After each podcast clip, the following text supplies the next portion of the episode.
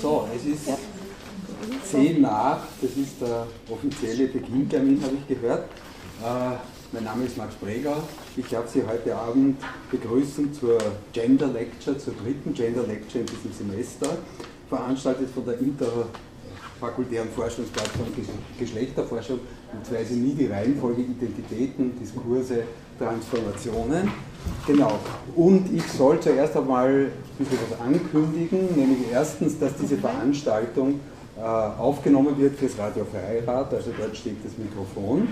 Äh, und die Sendung, also wenn Sie sich das nachher anhören wollen, können Sie es am Dienstag, den 14.12., 14 bis 16 Uhr im Radio Freirad sich anhören, Frequenz 105,9 Megahertz, Mega, Mikrohertz oder wie Hertz auch immer ja, im Raum Innsbruck. Äh, es sind übrigens, habe ich gerade gesehen, auch äh, frühere Gender Lectures noch nachzuvollziehen. Auf der Plattform Homepage äh, kann man das finden und sich auch frühere Gender Lectures anhören. Äh, ja, das Thema der heutigen Veranstaltung ist Geschlechterungleichheit in der unternehmerischen Gesellschaft.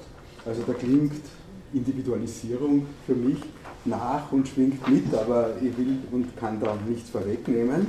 Äh, als Vortragende, als Vorlesende darf ich herzlich begrüßen die Frau Professor Brigitte Aulenbach aus der Universität Linz.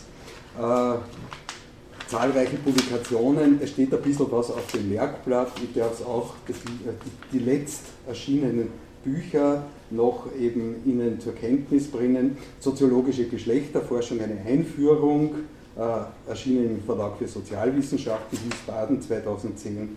Gender Change in Academia, Remapping the Fields of Work, Knowledge and Politics from a Gender Perspective, ebenfalls Verlag für Sozialwissenschaften, Wiesbaden, seit gar nicht langer Zeit in Linz, in Österreich als eben Professorin tätig. Äh, Thema schon gesagt, und als Kommentatorin äh, darf ich auch begrüßen die neuerlich Universitätsprofessorin äh, Erna Appelt, Institut für Politikwissenschaft, äh, Forschungsschwerpunkt äh, politische Theorie, Geschlechterforschung, auch sozusagen wie Publikationen, über Publikationen profitiert und bekannt geworden. Die letzten, glaube ich, wenn es richtig ist, ist es Who Cares, also dieser Band über, über die Care, die, die, die Sorgeproblematik in Österreich. Äh, und äh, die, die Gleichstellungspolitik in Österreich. Das sind die beiden Bände, die zuletzt von ihr gebracht wurden. Ja, und machen tun wir so wie immer. Also zuerst bitte ich die Kollegin Aulenbach um die Vorlesung und nachher gibt es einen Kommentar von der Erna Appelt und dann eine allgemeine Diskussion. Bitte. Ja. Herzlichen Dank für die nette Begrüßung und die Einladung begrüße Sie auch in meinem Namen nochmal ganz herzlich. Ich bin sehr froh, dass ich heute hier sein kann, weil ich festgestellt hatte, als ich nach Österreich gekommen bin vor zwei Jahren, dass es eine ganze Reihe von Arbeitsschwerpunkten gibt, die ich mit den Innsbruckerinnen, mit Erna Appel teile. Und als äh, diese Einladung kam, hat mich das sehr, sehr gefreut und sie ist mir nur um einige Monate vorausgekommen, weil ich wollte sie umgekehrt auch gerne einladen. Ich hoffe, es gibt jetzt eine Menge an gemeinsamen Diskussionspunkten äh, für unser Gespräch.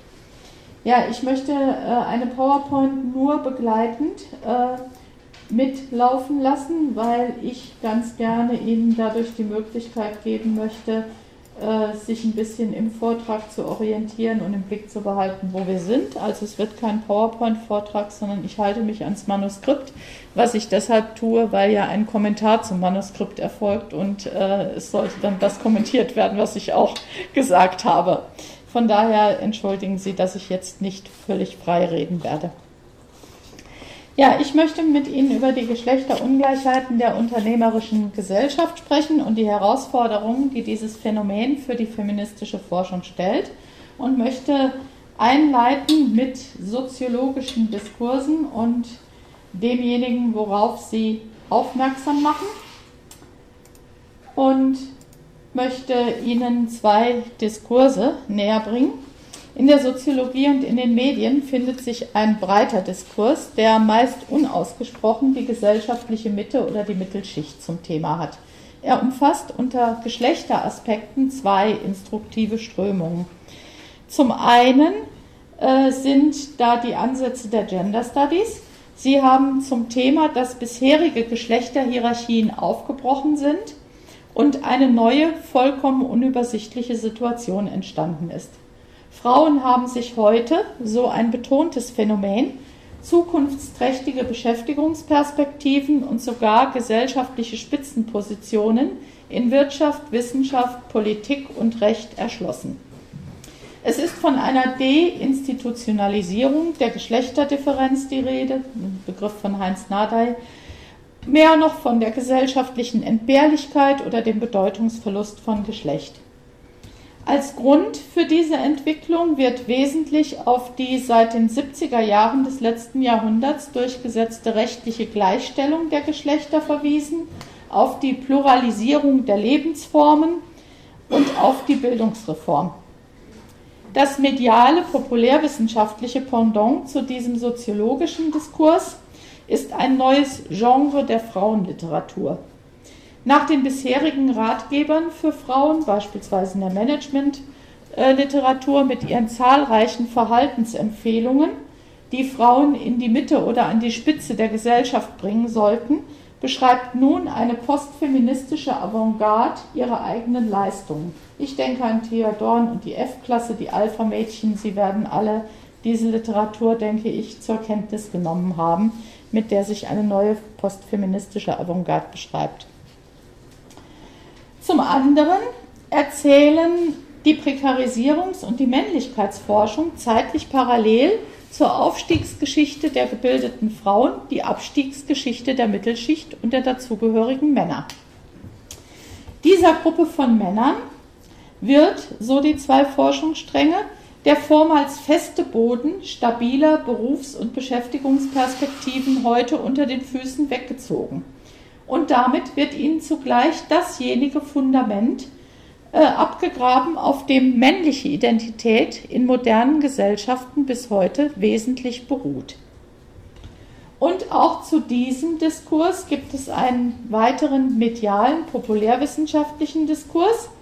Er thematisiert nicht nur das Ende bisheriger Männlichkeitskonstruktionen, sondern gleich den Untergang des Mannes. Sie finden das auf zahlreichen Zeitschriftentiteln in jüngster Zeit.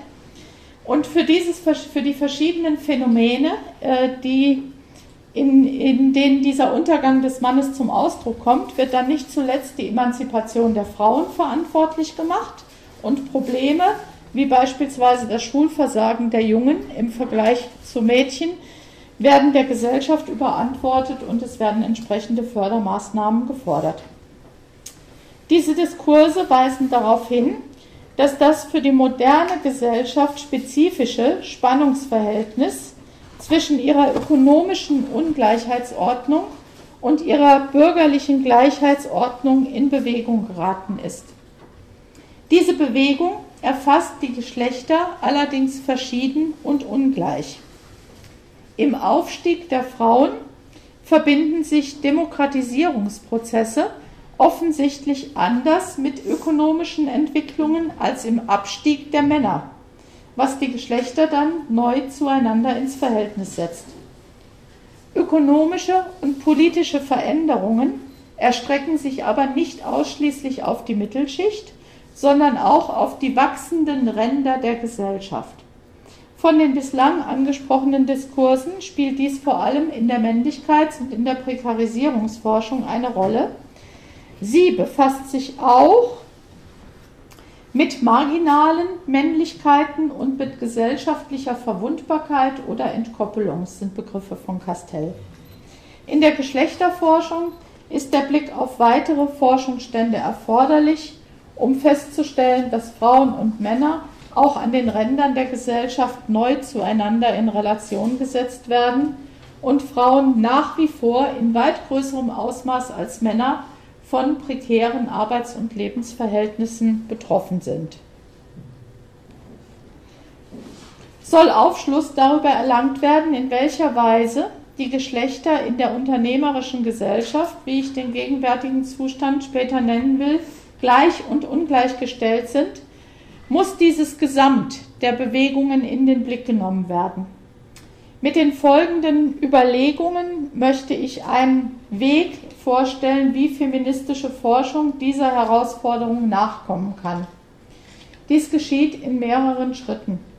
Zu Beginn steht eine Rekonstruktion des Übergangs vom Fordismus zum Postfordismus, wobei ich mich auf die Trias von Normalarbeitsverhältnis, Kleinfamilie und Wohlfahrtsstaat konzentrieren werde und auf die Position der Geschlechter darin. Dann stelle ich zur Diskussion, dass wir es bei der unternehmerischen Gesellschaft mit einer neuen Qualität in der gesellschaftlichen Entwicklung zu tun haben. Diese Gesellschaft, so meine These, befindet sich aufgrund ihrer ökonomischen Unbeständigkeit und der Abwertung der Daseinsfürsorge in einer tiefgreifenden Reproduktionskrise. Schließlich geht es um die Frage, wie sich dieser Zustand mit der gesellschaftlichen Positionierung der Geschlechter verbindet und welche Perspektiven sich eignen, Aufschluss über die Gleich- und Ungleichstellung von Männern und Frauen zu gewinnen. Und es werden dann zwei Wege eingeschlagen, auf denen dies möglich ist. Ich plädiere dafür, gesellschaftliche Entwicklungen in verschiedenen Bereichen in Relation zueinander in den Blick zu nehmen und sie zeitgeschichtlich zu kontextuieren. Und zum anderen ist es sinnvoll, einen vernachlässigten Forschungsstand wieder aufzunehmen, die Analyse alltäglicher, biografischer und gesellschaftlicher Arbeitsarrangements. Und das möchte ich ganz gerne dann durch die verschiedenen zeitgeschichtlichen Zäsuren und Analyseperspektiven hindurchführen. Dann kommt noch ein kurzes Fazit. Komme zum ersten inhaltlichen Punkt, also zur Geschlechterungleichheit im Übergang vom Fordismus zum Postfordismus. In der Soziologie werden mehrere Spezifika ins Feld geführt, welche den Fordismus, das ist die seit Beginn der zweiten Dekade des letzten Jahrhunderts bis Mitte der 70er Jahre andauernde Rationalisierungsepoche gekennzeichnet haben. Erstmalig in der Geschichte der Industrialisierung wurde im Fordismus technologischer Fortschritt und wirtschaftliches Wachstum mit einem Versprechen auf Wohlstand für alle verbunden. Eingelöst wurde dieses Versprechen insbesondere in der Blütezeit des Fordismus nach dem Zweiten Weltkrieg bis Mitte der 70er Jahre. Dies geschah im Rahmen stabiler im Normalarbeitsverhältnis normierter und regulierter Beschäftigung, im Rahmen der Kleinfamilie nach dem Ernährer-Hausfrauenmodell, welche Frauen in den Anfängen noch einer weitgehenden rechtlichen Vormundschaft des Mannes unterstellte, und beide Arrangements machten sich ferner bemerkbar im Ausbau des keynesianischen Wohlfahrtsstaates. Er war in seiner Leistungsfähigkeit und in seinen Leistungen daran orientiert, wie die übrige Arbeit in Familie und Beschäftigungsverhältnissen des Normalarbeitsverhältnisses organisiert war. Als Arbeitgeber bot der Wohlfahrtsstaat zudem Frauen späterhin breiter Zugang zur Erwerbsarbeit. Die Trias aus Normalarbeitsverhältnis Kleinfamilie Staat sah, was die Erbringung von Leistungen durch den Markt, durch den Staat, den dritten Sektor und den Privathaushalt angeht, in den westlichen Industriegesellschaften sehr unterschiedlich aus.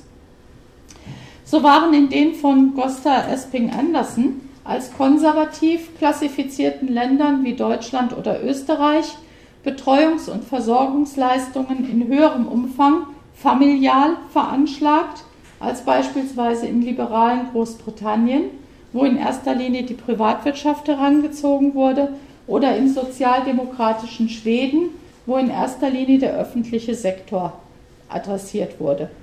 Dies verband sich dann mit unterschiedlichen Ausmaßen in der Erwerbsbeteiligung von Frauen. In den konservativen Ländern war die Erwerbsbeteiligung traditionell niedriger.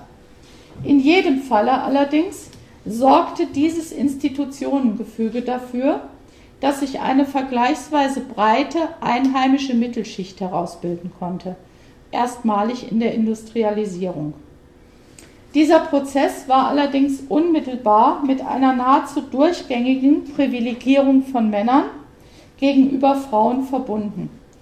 Diese Privilegierung vermittelte sich alltäglich und biografisch und gesellschaftlich darüber, dass Männer in ihrem Versorgtsein durch Hausarbeit für Erwerbsarbeit freigestellt waren, während Frauen eben diese Voraussetzungen schufen und selbst erwerbstätig waren um den Preis der damals sogenannten Doppelbelastung.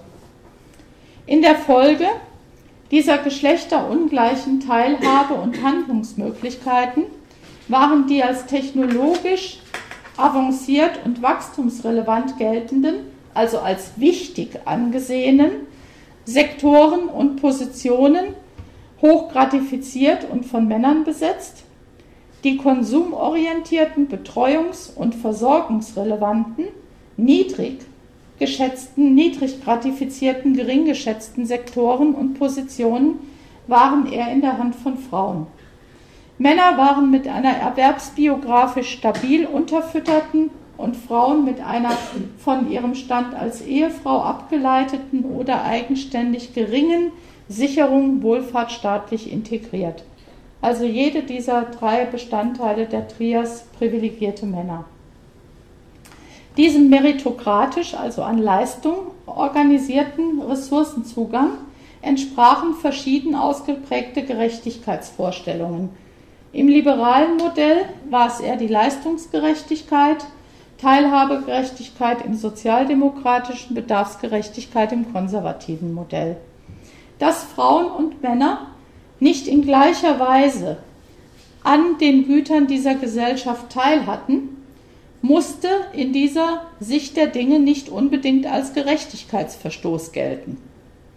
Das Meritokratieprinzip erstreckt sich entlang der klassischen Triade Bildung, Beruf, Einkommen vor allem auf Erwerbsarbeit. Entsprechend ist auch der Leistungsbegriff erwerbsbezogen. Die Erfüllung anderer Aufgaben, beispielsweise die Erledigung familial organisierter Tätigkeiten im Haushalt, wird nicht in gleicher Weise als Leistung anerkannt. Dass Frauen, wenn sie nicht gleichermaßen erwerbstätig waren wie Männer, trotz all ihrer sonstigen Tätigkeiten nicht gleichermaßen an den Ressourcen dieser Gesellschaft teilhatten, ist aus feministischer Sicht ein Skandal. Meritokratisch war er allerdings legitimiert.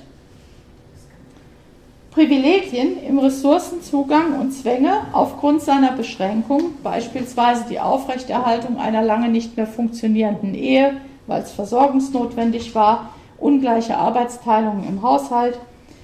All diese Privilegien und Zwänge waren also, so ist zusammenzufassen, durchgängig zwischen den Geschlechtern ungleich verteilt. Ein erster Einschnitt der von Oskar Negt als Erosionskrise diagnostiziert wird, zeichnet sich in den 70er Jahren ab. Er ist wesentlich dadurch gekennzeichnet, dass die bis dahin stabilen fordistischen Arrangements sukzessive ausgehöhlt und zersetzt worden sind und ihre soziale Bindekraft eingebüßt haben. Zum einen markierte die seinerzeitige Wirtschaftskrise die Ölkrise im äh, populärwissenschaftlichen Sprachgebrauch, die Grenzen des fordistischen Wachstums. Sie stimulierte wirtschaftliche Dynamiken, die eine Flexibilisierung und Deregulierung des Normalarbeitsverhältnisses in Gang setzten. Zum anderen begünstigten die bereits angesprochene Bildungsexpansion und die rechtliche Gleichstellung der Geschlechter die Auflösung der, Familie, der Kleinfamilie nach dem Ernährer-Hausfrauenmodell zugunsten der seither herausgebildeten Vielfalt der Lebensformen und stärker individualisierten Entscheidungen über die eigene Lebensführung. Stichwort Individualisierung war ja schon gefallen. Diese Entwicklungen schlugen sich auch auf die wohlfahrtsstaatliche Leistungserbringung nieder. Seither entwickelt sich diese sukzessive vom Male Breadwinner Modell hin zum Adult Worker Model, das Ihnen jetzt allerorten in den Zeitungen auch begegnet. Es deutet sich damit bereits an, dass von einer Erosionskrise, Betonung auf Krise, insbesondere deshalb gesprochen werden kann, weil die bisherige Art und Weise sozialer Integration und Kohäsion an ihre Grenzen getrieben worden ist. Angesichts der zuvor skizzierten Verteilung von Privilegien und Zwängen sind die Verluste und Gewinne der Geschlechter jedoch durchaus verschieden und ungleich.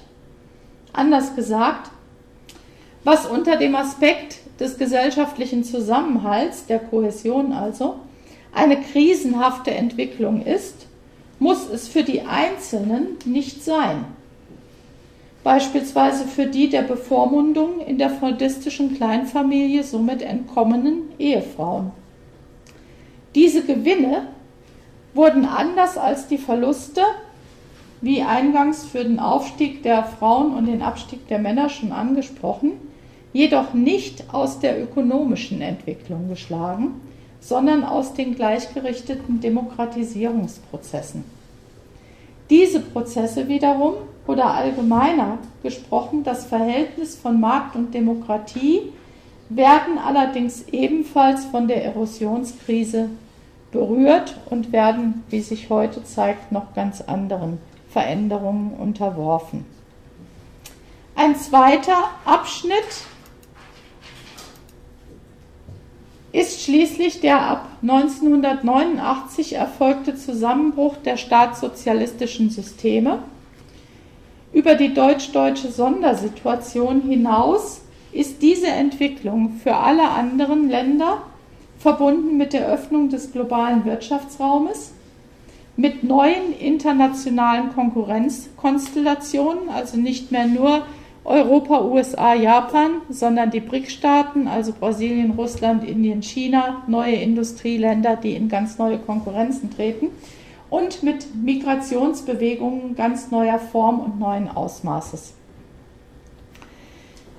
In einem dritten Abschnitt, schließlich in den 90er Jahren, hat die postfordistische Gesellschaft ihre Kontur gewonnen und das ist die Kontur, auf die ich jetzt eingehen möchte, unter dem Aspekt, einer Reproduktionskrise der heutigen Phase der unternehmerischen Gesellschaft.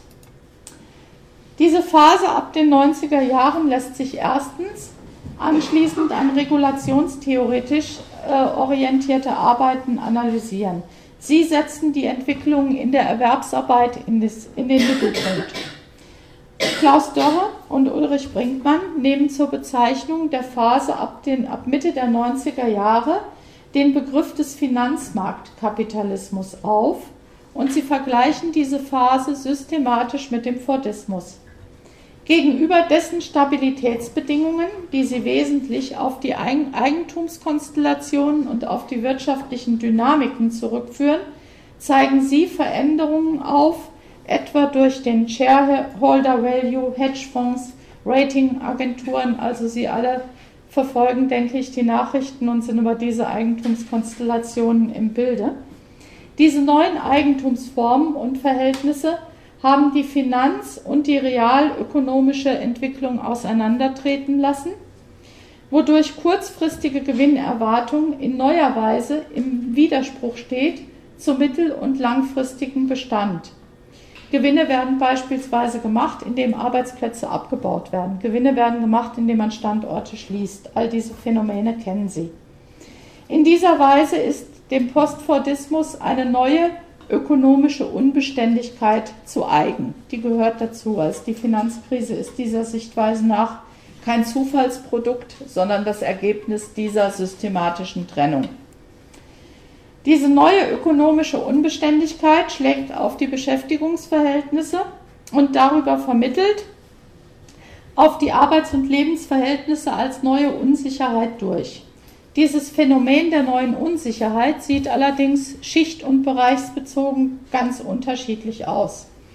So lassen sich etwa die von Luc Boltanski oder Yves Capello ins Gespräch gebrachte projektförmige Gestaltung des Arbeits- und weiteren Lebenszusammenhangs und die nach Ulrich Bröckling damit einhergehende Anrufung des Unternehmerischen Selbst, das sich permanent rationalisiert und dabei vergleichsweise große Handlungsspielräume hat, vor allem für das Management feststellen. Klaus Dörre beispielsweise stellt diese alltägliche und biografische Unsicherheit, diese existenzielle Verunsicherung für ganz andere äh, Vertreter dar, beispielsweise die noch oder äh, die noch integrierten, noch im Normalarbeitsverhältnis integrierten, sich aber schon der Unsicherheit bewussten, die atypisch, die prekär Beschäftigten oder auch diejenigen, die schon gänzlich von äh, Beschäftigung entkoppelt sind.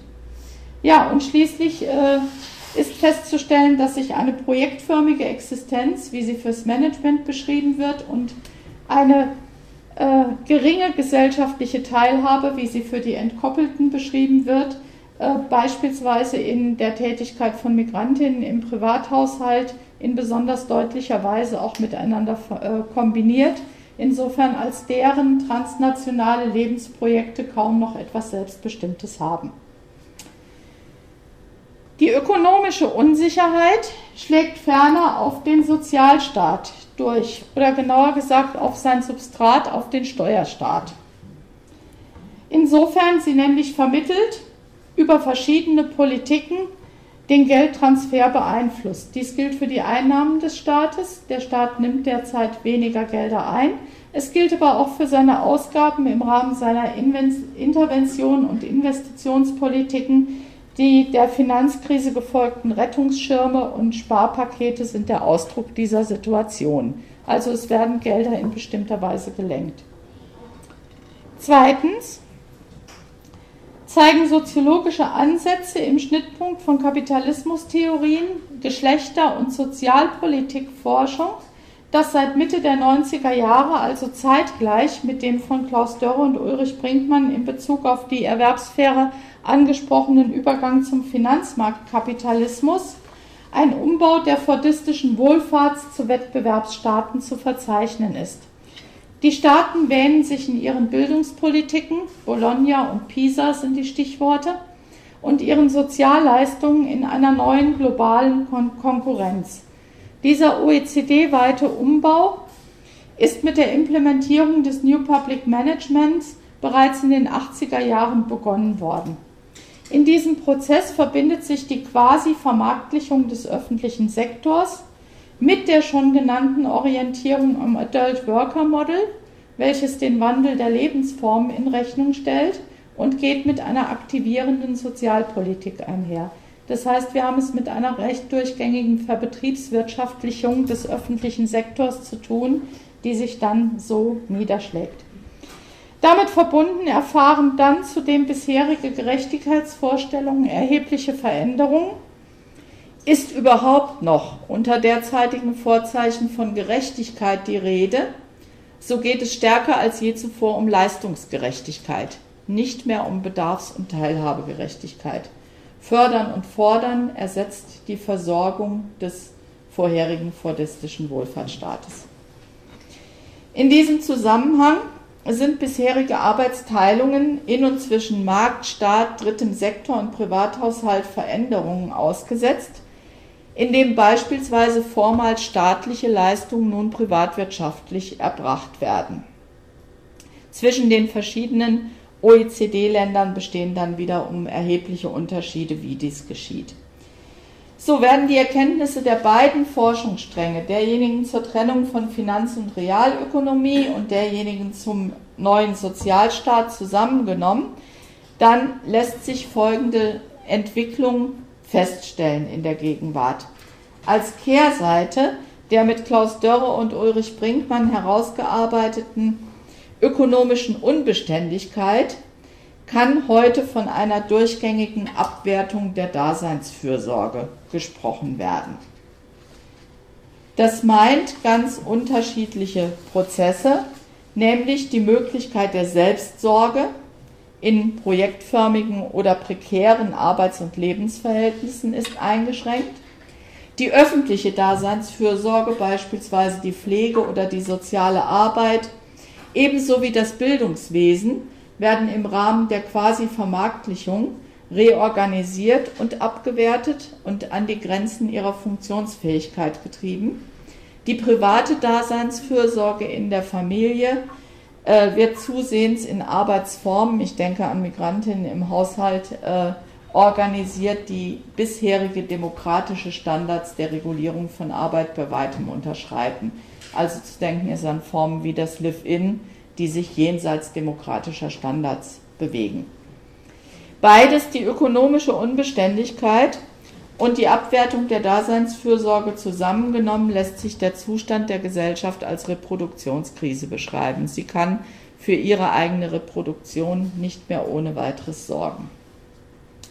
Anders als bei der fordistischen Wohlstandsgesellschaft haben wir es bei der postfordistischen Wettbewerbsgesellschaft also mit einer Form der Mangelgesellschaft zu tun, ein Begriff von Oskar Negt. Oskar Negt assoziiert diese Gesellschaft deshalb, weil sie eine Mangelgesellschaft ist, mit dem Begriff des Unternehmerischen. Statt der im fordistischen Prosperitätsversprechen angelegten Stärkung der Gemeinwohl gegenüber der Marktökonomie und einer auf existenzieller Sicherheit basierenden Ausgestaltung des Verhältnisses von Markt und Demokratie werden die Verhältnisse nunmehr verkehrt. Die ökonomischen Risiken und das macht den Kern von Unternehmertum aus, werden jetzt auf die einzelnen Menschen in dieser Gesellschaft verlagert. Deshalb unternehmerische Gesellschaft. Zu fragen ist nun, wie sieht es in der unternehmerischen Gesellschaft mit der Gleich- und Ungleichstellung der Geschlechter aus? Und das möchte ich für zwei Bereiche mit Ihnen besprechen. Ich werde das nicht empirisch tun, sondern ich werde zwei soziologische Perspektiven zur Diskussion stellen, die meines Erachtens in der Lage sind, dieser Frage nachzugehen. In der ersten Perspektive geht es um die Reorganisation gesellschaftlicher Sektoren und um die historische Kontextuierung der Art und Weise, wie die Geschlechter darin einbezogen werden. In der zweiten Perspektive geht es um alltägliche biografische und gesellschaftliche Arbeitsarrangements. Da Ihre Analyse Aufschluss darüber geben kann, inwieweit wir es nicht nur formalrechtlich und meritokratisch, sondern darüber hinaus substanziell mit Geschlechtergleichheit zu tun haben. Ich komme zum ersten Punkt der sektoralen Entwicklung im historischen Kontext. Zweifellos hat die eingangs angesprochene postfeministische Avantgarde vollkommen recht, wenn sie feststellt, dass Frauen heute in neuem Umfang in Sektoren und Beschäftigungssegmente einziehen können, die ihnen vor noch nicht allzu langer Zeit gar nicht oder weniger offen standen. Zu ergänzen ist außerdem, dass Frauen der einheimischen Mittelschicht auch aus Sektoren ausziehen, in denen sie im Fordismus und zuvor bereits angestammt waren. Die Frage in beiden Fällen ist bloß, handelt es sich unter den Vorzeichen der ökonomischen Unbeständigkeit und der Abwertung der Daseinsfürsorge heute noch um dieselben Bereiche?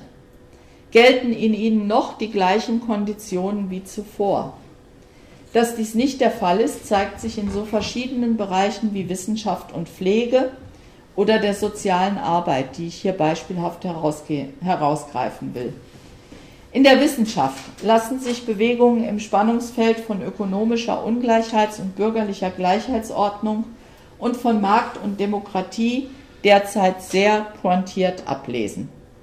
Die universitäre Wissenschaft war noch bis vor rund 100 Jahren ein ausschließlich Männern zugänglicher Sektor, in dem Karrieren immer schon prekär waren sich aber, wenn sie gelangen, mit hohem gesellschaftlichem Ansehen verbanden. Die seitherige, vor allem in der Bildungsreform der 70er Jahre, forcierte Öffnung der Universitäten für Frauen ist zweifellos ein Demokratisierungsprozess.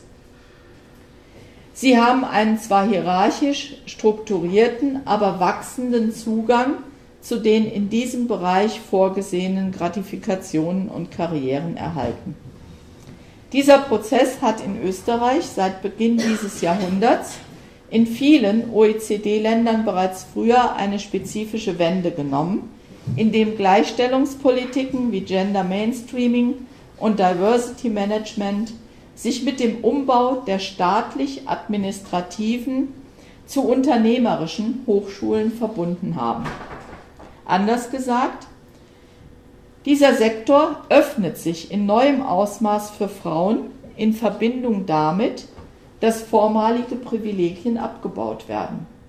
In Österreich beispielsweise die Rücknahme der Verbeamtungen oder die Rücknahme der Langzeitstellen, der entfristeten Stellen.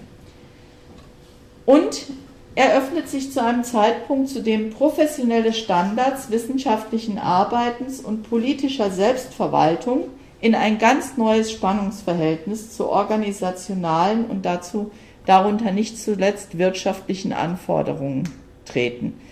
Ich denke, da muss man nach Uni Brent nicht mehr allzu viel zu sagen.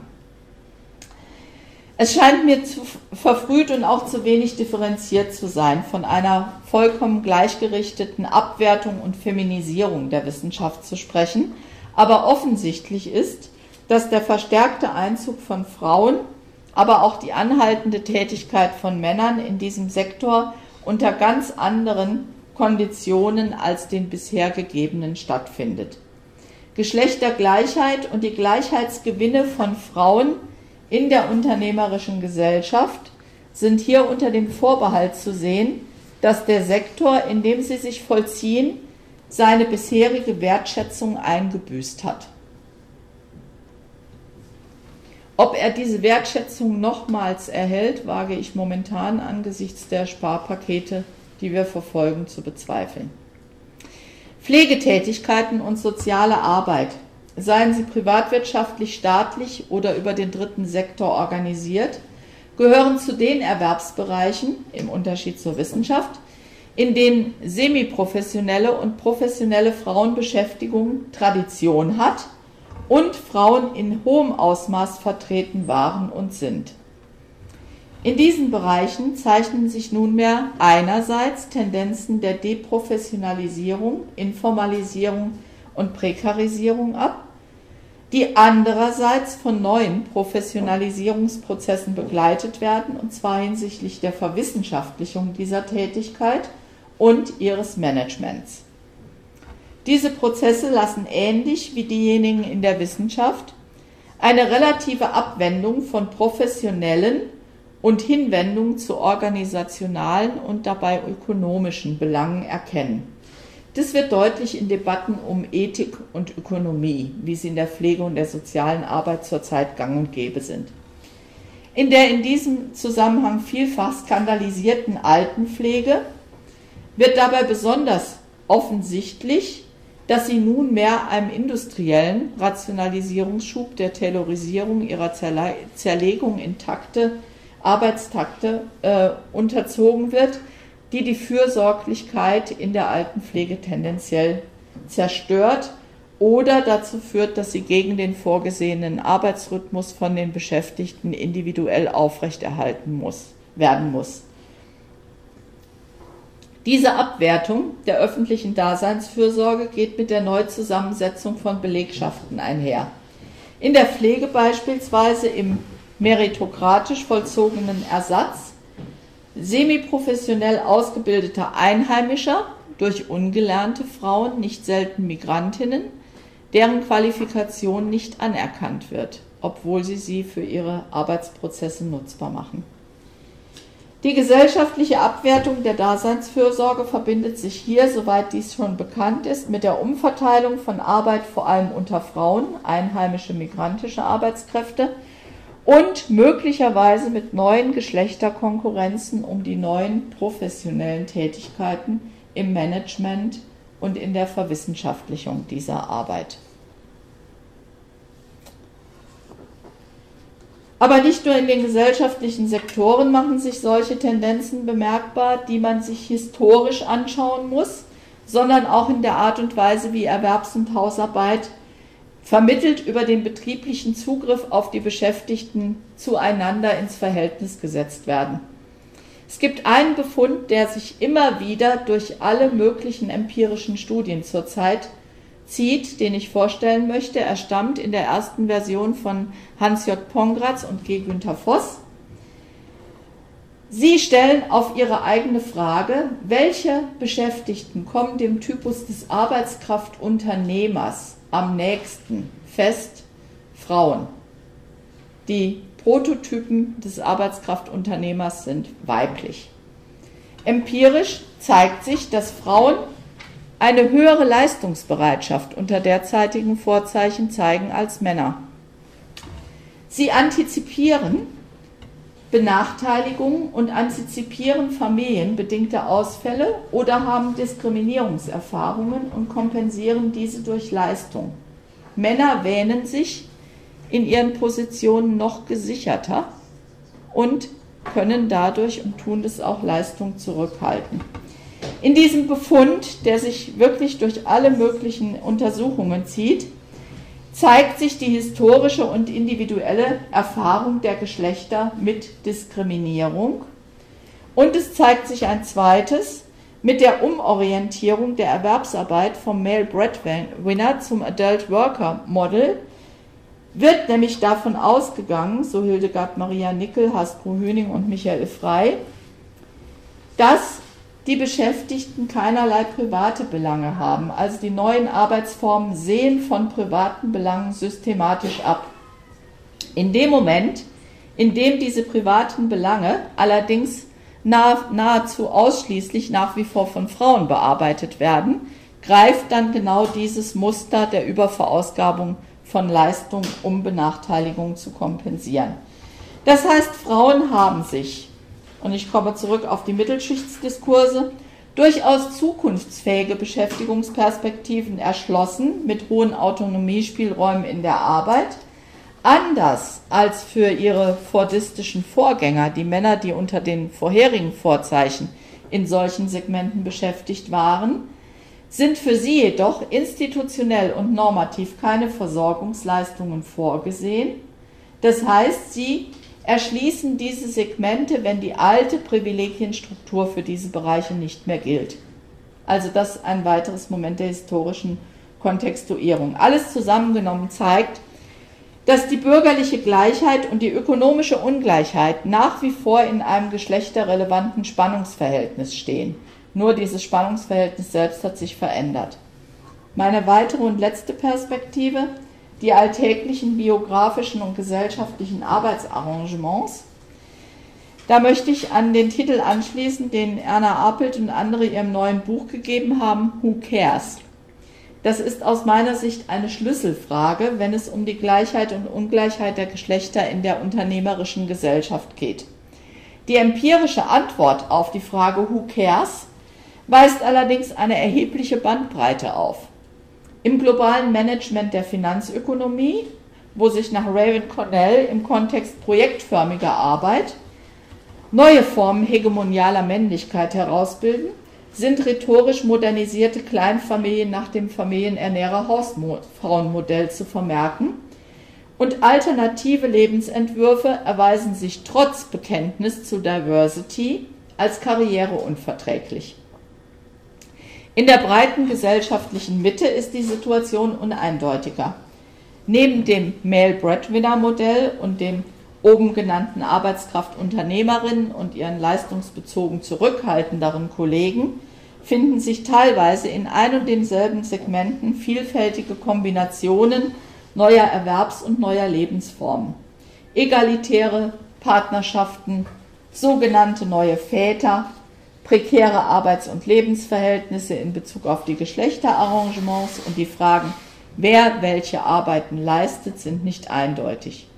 Im Falle transnationaler Arbeit, etwa der Migrantin im Privathaushalt, lässt sich die Frage Who cares in Bezug auf ihren eigenen Lebenszusammenhang in Kategorien wie neue Väter, Brettwinner und ähnlichem sogar überhaupt nicht fassen.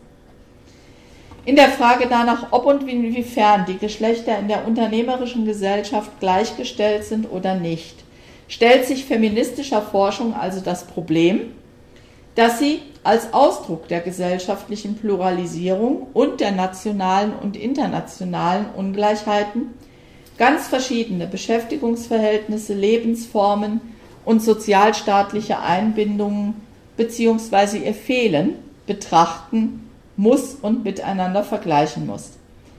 Haben wir es beispielsweise bei den uns bislang bekannten Müttern und den neuen Vätern mit Gleichheit zu tun?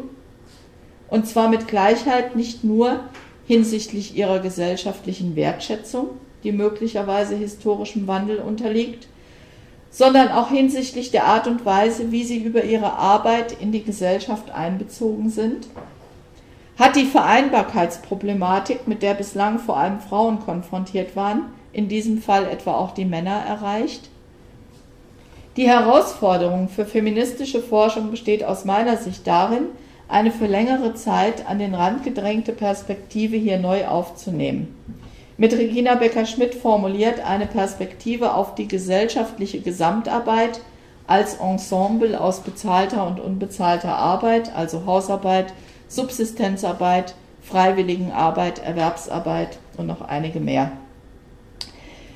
Sie sind gegeneinander und in sich widersprüchlich strukturiert und müssen doch alltäglich und biografisch verbunden werden.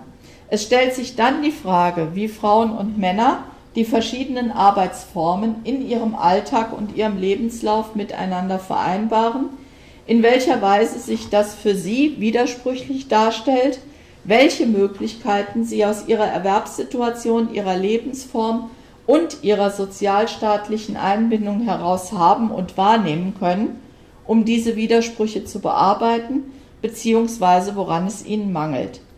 Erst mit Blick auf all diese verschiedenen Arbeitsformen und ihre Integration in den Alltag und die Biografien ließe sich die Frage beantworten, ob und in welcher Weise mit der unternehmerischen Gesellschaft Geschlechtergleichheit oder Ungleichheit einhergeht.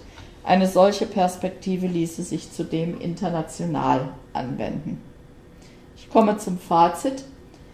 Welche Herausforderungen stellen sich feministischer Forschung, wenn sie Aufschluss darüber gelangen will, wie es in der unternehmerischen Gesellschaft um die Gleichheit und Ungleichheit der Geschlechter bestellt ist? Meiner Ansicht nach drei.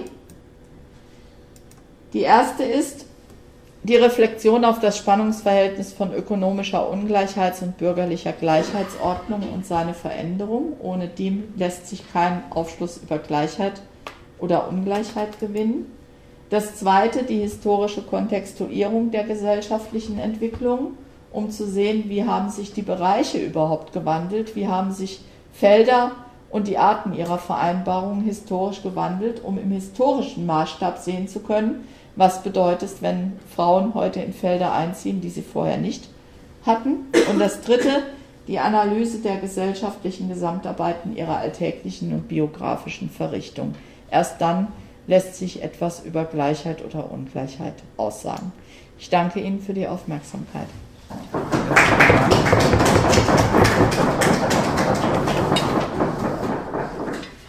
Ja, dann darf ich die Erna gleich bitten, um ihren Kommentar.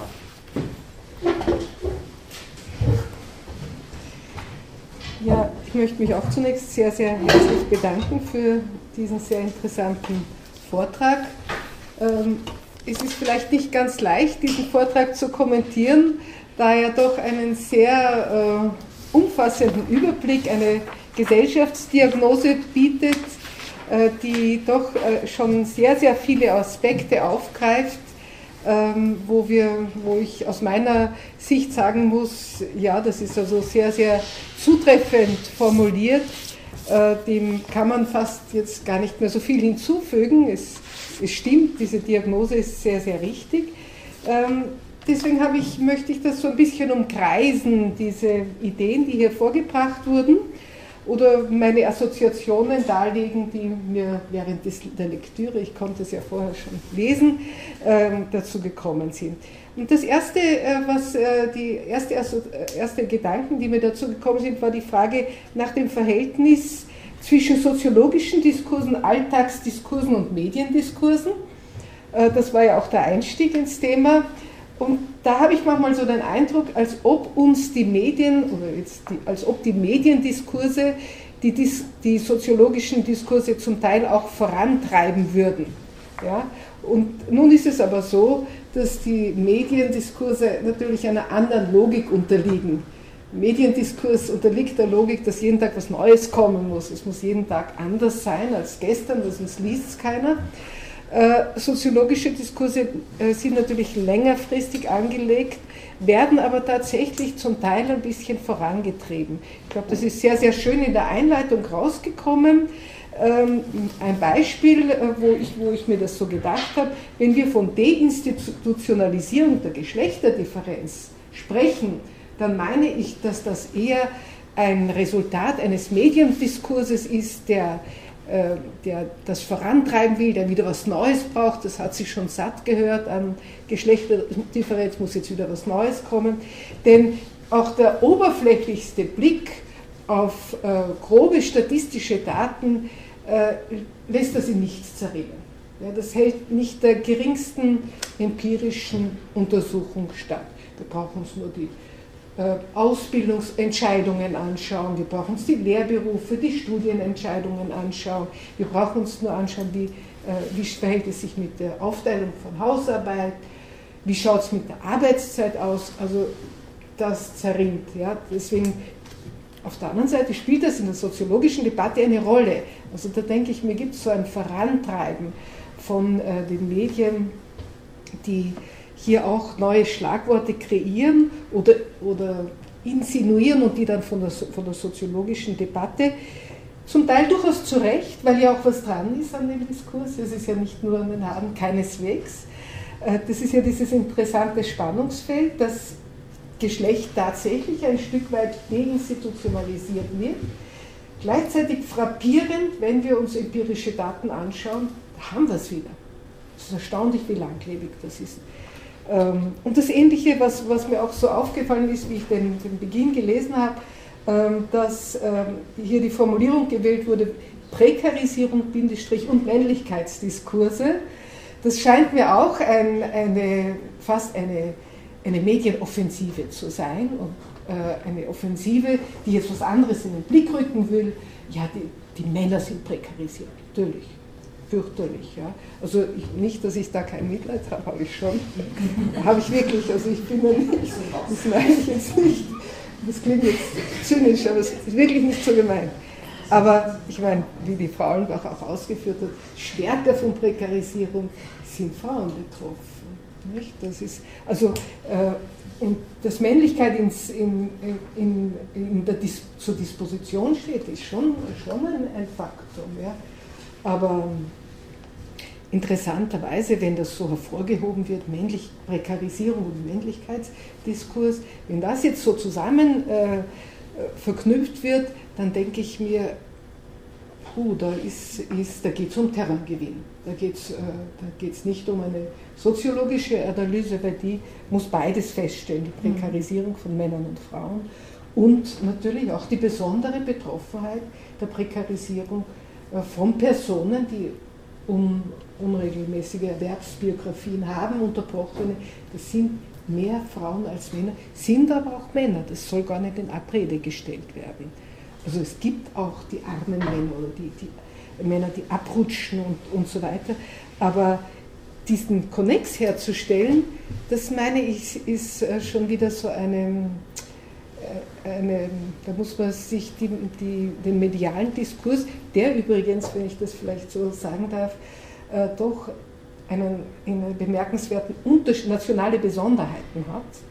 Also ich meine zu beobachten, obwohl ich jetzt nicht ununterbrochen deutsche Zeitungen lese, dass es doch einige Unterschiede gibt im medialen Diskurs in Deutschland und in Österreich.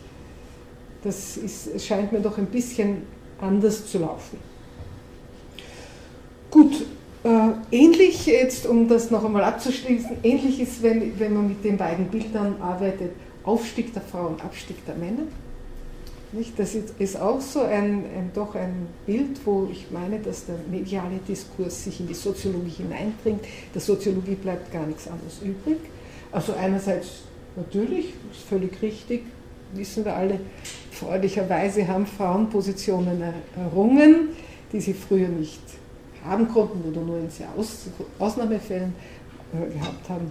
Aber ähm, natürlich müssen wir sagen, auch wiederum, da hilft uns schon die Statistik weiter. Ein, ein Blick auf die Statistiken, auf Führungspositionen äh, in Wirtschaft, in, in, in, in Aufsichtsräten, an den Direktoren, die Verwaltung, die, äh, der Anteil der Professoren äh, in den Universitäten, das ist so eine eindeutige Sprache. Ja und so ein eindeutige, eindeutige Befunde, dass sich in manchen Bereichen auch sehr, sehr wenig bewegt. Ja, dass gerade in den oberen äh, in den oberen Segmenten nach wie vor sehr wenig äh, äh, die Frauen nicht wirklich Zugang bekommen. Also das ist auch ein Faktum, das finde ich auch sehr spannend. Ähm, und wenn man noch weiter geht und jetzt die Frauenemanzipation für den Abstieg der Männer äh, macht, wie das im medialen Diskurs gemacht wird, dann ist es natürlich so eine Sündenbock-Theorie, denn hier greifen natürlich, wie hier sehr schön angeführt wurde, natürlich äh, die, die von Frau Professor Hallenbach angeführten ökonomischen Prozesse, äh, die eben eine, eine Destabilisierung bilden. Das so als kurze Vorbemerkung. Ähm, ich für einige weitere so Nebenbemerkungen kann man das nennen. Im Großen und Ganzen kann man das alles nur sozusagen unterschreiben und unterstützen, was Sie äh, vorgetragen haben. Also so kleine, vielleicht äh, äh, kleine Spielereien mit, äh, mit dem, was vorgebracht wurde. Eine kleine Nebenbemerkung möchte ich mir auch erlauben zum, zu Fordismus, Postfordismus, etwas, was mir schon lange durch den Kopf geht. Ähm, ich wundere mich immer ein bisschen, wenn ich die Beschreibung des Fordismus, Beschreibungen des Fordismus lese und äh, habe immer den Eindruck, das ist doch in der gesamten soziologischen Literatur, und ich nehme das schon lang, lange zur Kenntnis, ist doch eine Beschönigung, nicht? Also der Fordismus, was da alles unter den Tisch fällt, wenn ich das mit der zweiten Dekade ansetze und bis in die 70er Jahre führe, da war die Weltwirtschaftskrise, da waren die, die, die General, in Österreich Generalstreik in den 50er Jahren, da war Massenarbeitslosigkeit. Also das ist interessant, wie, ist interessant, wie manche Perioden plötzlich im Bedürfnis zu kontrastieren, was ja ein berechtigtes Bedürfnis, plötzlich irgendwie glorifiziert werden oder dargestellt werden, die einer historischen Überprüfung nicht unbedingt standhalten würden. Das ist aber jetzt nicht in Bezug auf Ihren Vortrag, weil das ist ein, fast ein, ein Topos in der soziologischen Literatur. So wird das dargestellt. Und das betrifft meiner Meinung nach auch das äh, Normalarbeitsverhältnis, weil das dürfen wir auch nicht vergessen. Normalarbeitsverhältnis war immer nur einem Teil der Beschäftigten zugänglich, auch nicht allen Männern. Selbstverständlich nicht. Also ich, wenn man denkt, wenn wir nur denken, die Abwanderung vom Land in die Städte, das waren die Knechte, die nicht mehr beschäftigt wurden, die, die, haben irgendwelche Hilfsarbeiten dann in den Städten verrichtet. Also die waren von Normalarbeitsverhältnissen, wie wir uns das vorstellen, weit entfernt. Also dieses Normalarbeitsverhältnis, es wird ein bisschen, das jetzt bezieht sich jetzt nicht auf einen Kern des Vortrags, aber weil ich das schon so oft gelesen habe und in allen Darstellungen lese, wollte ich das auch mal loswerden dass das vielleicht doch eigentlich, ähm, dass man da auch dagegen schreiben könnte, gegen diese Kontrastfolie, die wir da brauchen. Ein weiterer, auch so ein Schlenker, wenn Sie so wollen, ist, diese, ist die Frage der, Meri der Meritokratie. Da sind wir sicher ganz einer Meinung. Äh, ich würde das fast noch ein bisschen schärfer äh, formulieren die Frage der, des meritokratischen Systems, die sich nach, nach, ihrer, nach ihren Ausführungen eben aufs Erwerbsleben beziehen, auf, auf, die, äh, auf die Erwerbstätigkeit, auf die Leistung im Erwerbsleben beziehen. Und hier muss man natürlich schon diesen androzentrischen Bias, äh, der von vornherein hier da drinnen liegt, auch wenn ich das Erwerbsleben hernehme. Denn es ist so die meritokratisch, es war ja so, dass äh, in diese in diese Bewertungsmaßstäbe eben leistungsfremde Merkmale sehr stark eingeflossen sind. Das ist Klasse, das, man könnte es auch sogar Standes, äh, äh Standesbewusstsein nennen und das ist Geschlecht, ganz stark. Und dann natürlich ethnische Zugehörigkeit auch, kommt auch noch dazu. Also äh, diese, meritokratische Geschichte hat schon ein, äh, von vornherein, ist also schon sehr sehr kritisch zu betrachten und da werden Sie mir vermutlich äh, wirklich zustimmen. Nichtsdestotrotz versucht man diese Kontrastfolie zu bilden und versucht herauszufinden, was war jetzt dieser Unterschied zwischen den, diesen 70er Jahren. Ähm, ich meine, das ist irgendwie interessant. Für mich ist interessant, das war ja auch die Zeit der studentischen Revolte.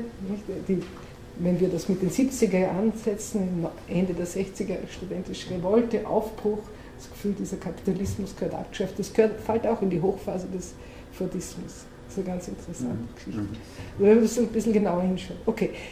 Postfordismus. Auch hier können wir fragen, ob, das so, ob hier das Bild nicht zu glatt gezeichnet wird. Tendenz hundertprozentig richtig, aber einige Dinge, wo die Widersprüchlichkeit vielleicht herauskommt, möchte ich erwähnen und äh, nur einige wenige Dinge. Das eine äh, äh, wäre eine ganz interessante Sache mit der Pflege. Ja?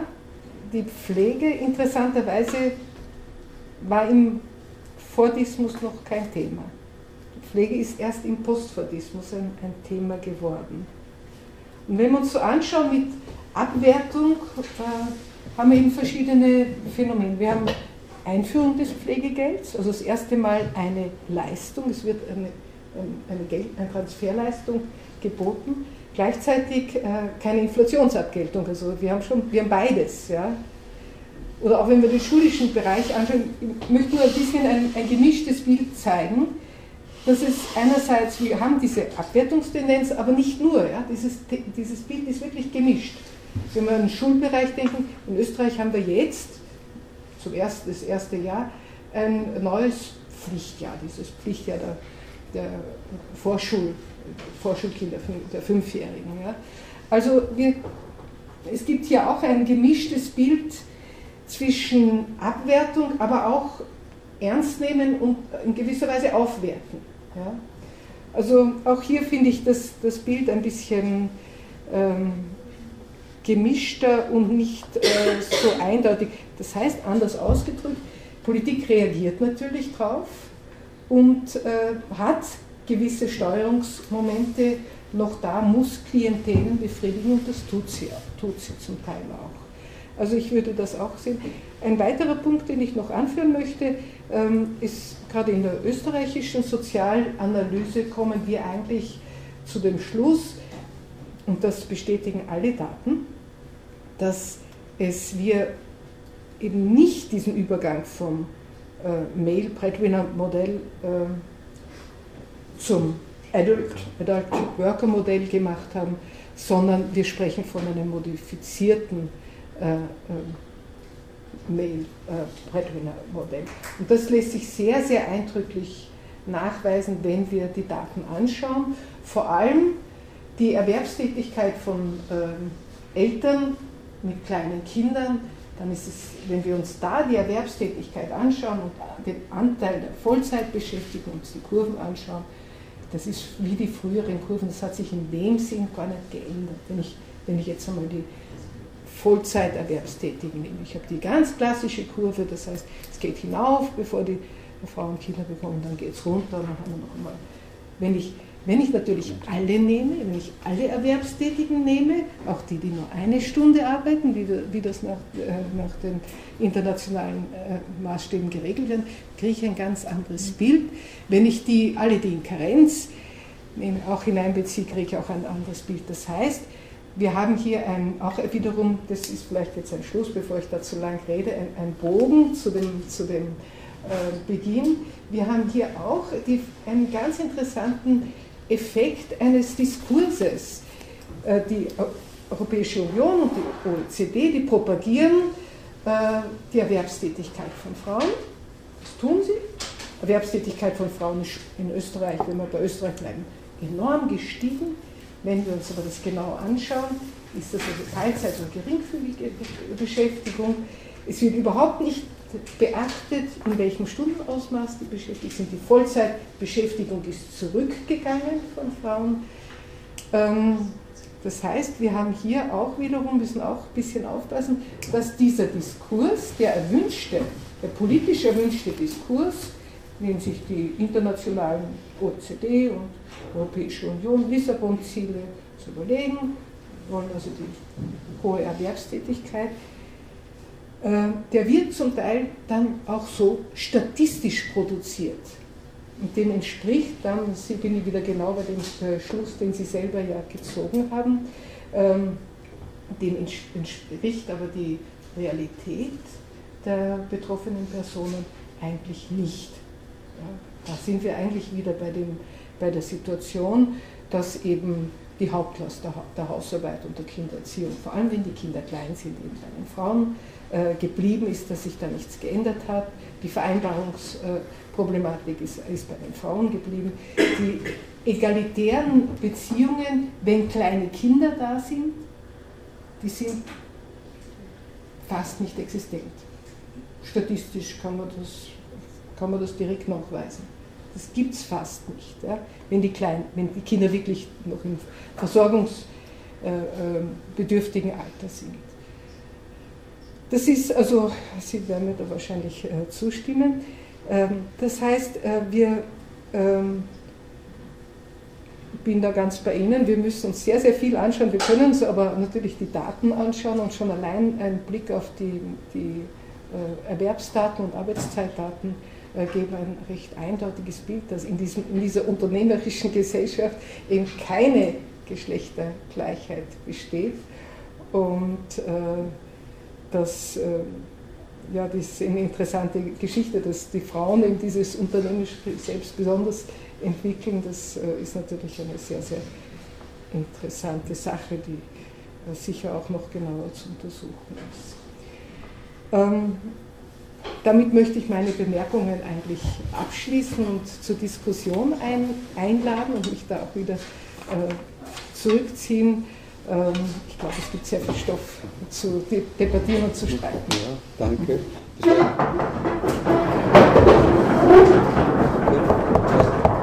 Ein sehr freundlich vorgetragener, aber doch recht strenger Kommentar. Ich nehme an, Sie haben einiges gefunden, worauf Sie antworten wollen, aber ich würde doch vorschlagen, dass wir jetzt eine Runde, eine größere Runde äh, Publikumsdiskussion einschieben. Also vielleicht eben jetzt lassen Sie sich gar nicht so sehr von den Kommentaren, vielleicht auch von der Erna jetzt äh, in ihrem Zugriff auf das Referat sozusagen in der, in der Bezugnahme abblenden. Stellen Sie bitte schon auch die Fragen, die Sie sozusagen gestellt hätten, jetzt unabhängig vom Kommentar. Wir kommen auf das natürlich sicherlich auch wieder zurück. Bitte. Ja, also ich fand schon mal sehr gut, dass Sie eben diesen wirtschaftlichen Bereich mit einbezogen haben. Ähm, ich frage mich, ob es äh, sinnvoll oder habe ich es, also meine These ist so ein bisschen, dass ähm, die politische Macht eben doch einiges getan hat, um Frauen gleichzustellen, dass das Ganze aber von der ökonomischen Macht eben äh, weniger demokratische Gestaltung äh, festzustellen ist, eben gerade konterkariert wird und dass wir uns im Moment eigentlich eher in so einem Prozess befinden, äh, wo das Ganze, äh, wo vielleicht die Gleichberechtigung wieder äh, zurückgedrängt wird. Ähm, das Gleiche betrifft zum Beispiel eben auch, ähm, also äh, ich habe mich stärker mit Finanzmarktregulierung beschäftigt und wenn man äh, sieht, dass äh, politische Akteure mittlerweile rhetorisch ähm, eigentlich schon wesentlich fortschrittlichere, aus meiner Sicht, Positionen eingenommen haben als noch vor 2008, dann stellen wir trotzdem fest, dass eben viele von viele Reformvorschläge nicht durchgesetzt werden.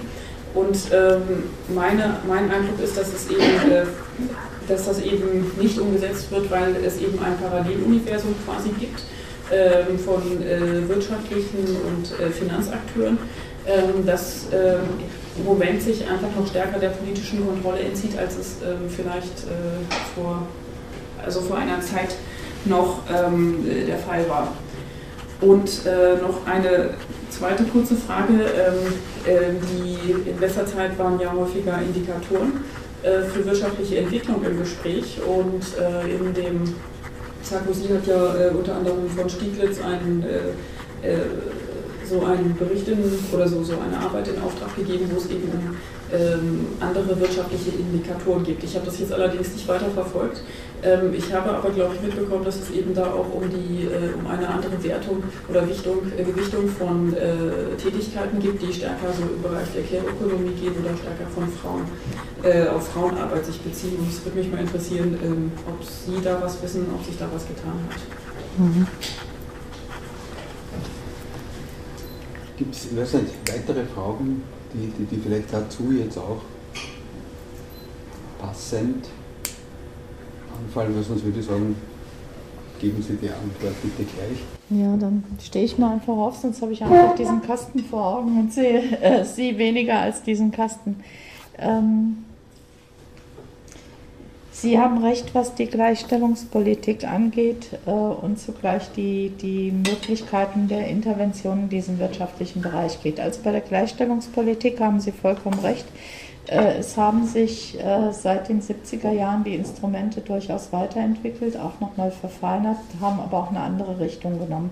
Also die heutige Gleichstellungspolitik, ähm, Gender Mainstreaming und Diversity Management haben wenig mit den frühen Frauenförderoffensiven zu tun und äh, nicht nur deshalb, weil sie einen anderen Ursprung haben, also die Frauenförderpolitiken ursprünglich eben auf Initiative der Frauenbewegung, Gender Mainstreaming, so wie wir es heute kennen, nicht vom Ursprung her, aber so wie wir es heute kennen, als äh, Gegenstand der Richtlinienprogramme der EU und Diversity Management als ein Konzept, das selbst ja aus der Wirtschaft entwickelt worden ist.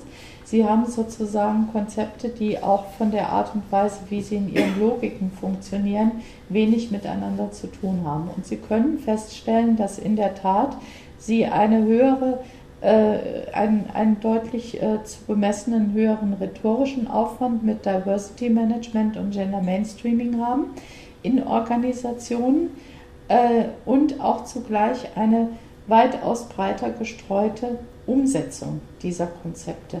Allerdings äh, sind diese Konzepte Diversity Management sehr stark, Gender Mainstreaming weniger, da muss man es differenzierter sehen, sind in einer hohen Übereinstimmung mit Organisationslogiken. Das war die alte Frauenförderung nicht. Die ist eigentlich gegen Organisationslogiken etabliert worden. Und das heißt, diese Übereinstimmung, so auch die Untersuchung von Neusüßen anderen, sorgt mit dafür, dass äh, sich mit Gleichstellungspolitiken äh, auch in ganz neuer Weise äh, ökonomische Belange verbinden lassen. Also wir haben in dem Feld auch einen Economical Shift letztlich zu verzeichnen. Das heißt, Sie haben in der Tat, das habe ich auch äh, Ihrer Studie so entnommen, Sie haben bei diesen Gleichstellungspolitiken äh, durchgängig auch eine neue Anschlussfähigkeit an weitere gesellschaftliche Entwicklungen. Ob das ihre Durchsetzung im Sinne von äh, tatsächlich Gleichheit zu gewährleisten schmälert oder nicht, wage ich nicht einzuschätzen. Können Sie wahrscheinlich aus, aus Ihrer Studie äh, sehr viel präziser äh, sagen. Aber ich nehme es wahr, dass es eine gleichgerichtete ökonomische und politische Entwicklung ist. Das ist das eine. Das zweite, der ökonomische Rahmen ist weniger denn je kontrollierbar, ja. Und zwar äh, wegen einer ganz bestimmten äh, Sache, die, die aus meiner Sicht betonenswert ist. Diese Trennung von äh, Finanz- und Realökonomie heißt auch, dass wir eine Finanzökonomie haben, die aus ihrer eigenen Beschaffenheit heraus äh, tendenziell global agierend ist. Und wir haben gleichzeitig nach wie vor Kontrollinstrumente, die tendenziell auf den nationalen Rahmen bezogen sind. Also auch bei, bei politischen Interventionen im Bereich der Gleichstellungspolitiken ist das so der Fall. Und das heißt, wir haben in der Tat eine äh, aus meiner Sicht äh, gegenüber der vorherigen Situation deutlichere Zone des Nicht-Kontrollierbaren, weil die Angriffsmöglichkeit nicht da ist. Die Frage der äh, wirtschaftlichen Indikatoren und der Umwertung von Arbeit als wirklich ernstzunehmende wirtschaftliche Indikatoren ist sie mir nicht begegnet. Als Umwertung von Arbeit allerdings durchaus als eine andere Berechnung und das würde in diese Richtung gehen, äh, beispielsweise von Bruttosozialprodukten. Also dass man da nun andere Indikatoren findet. Aber ich wüsste jetzt nicht, dass äh, mir ist jetzt kein Feld der Daseinsfürsorge bekannt, in dem das tatsächlich durch, äh, durchexerziert wäre. Also da muss ich passen.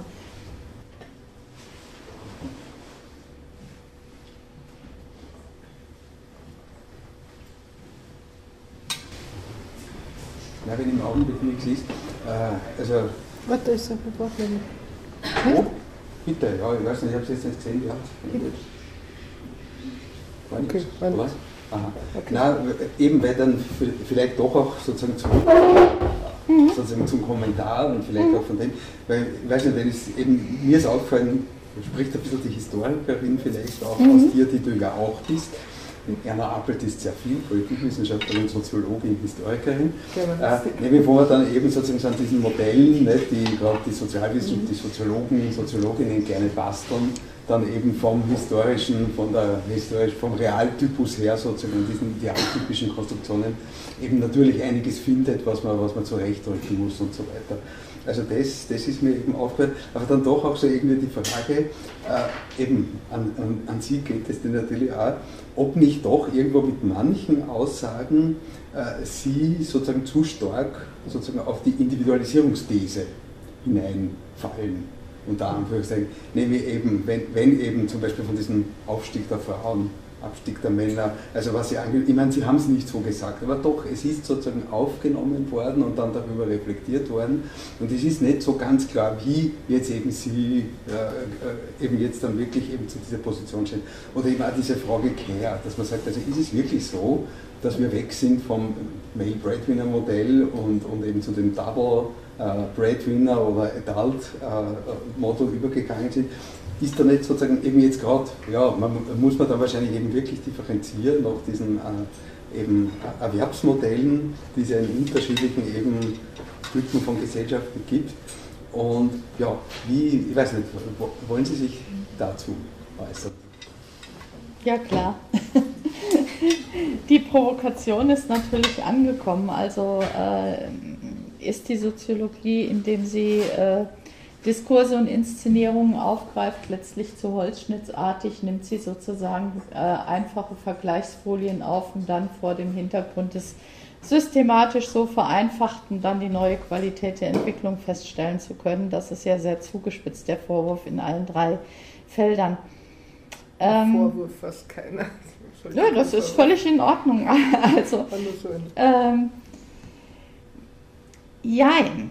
Ich finde, ganz so leicht macht die Soziologie es sich nicht und würde auch ich behaupten, mache ich es mir nicht. Also äh, es ist in der Tat erstmal historisch so, dass die Epoche des Fordismus eine Epoche war, die von Krisen geschüttelt war, eine Epoche voller Krieg und eine Epoche, die nicht nur äh, im nationalen Rahmen die einheim einheimische Mittelschicht, einheimische männliche Mittelschicht privilegiert hat, die also migrantische äh, männliche Arbeitskräfte waren auch im Fordismus an den Rändern zu finden, keineswegs in der Mitte.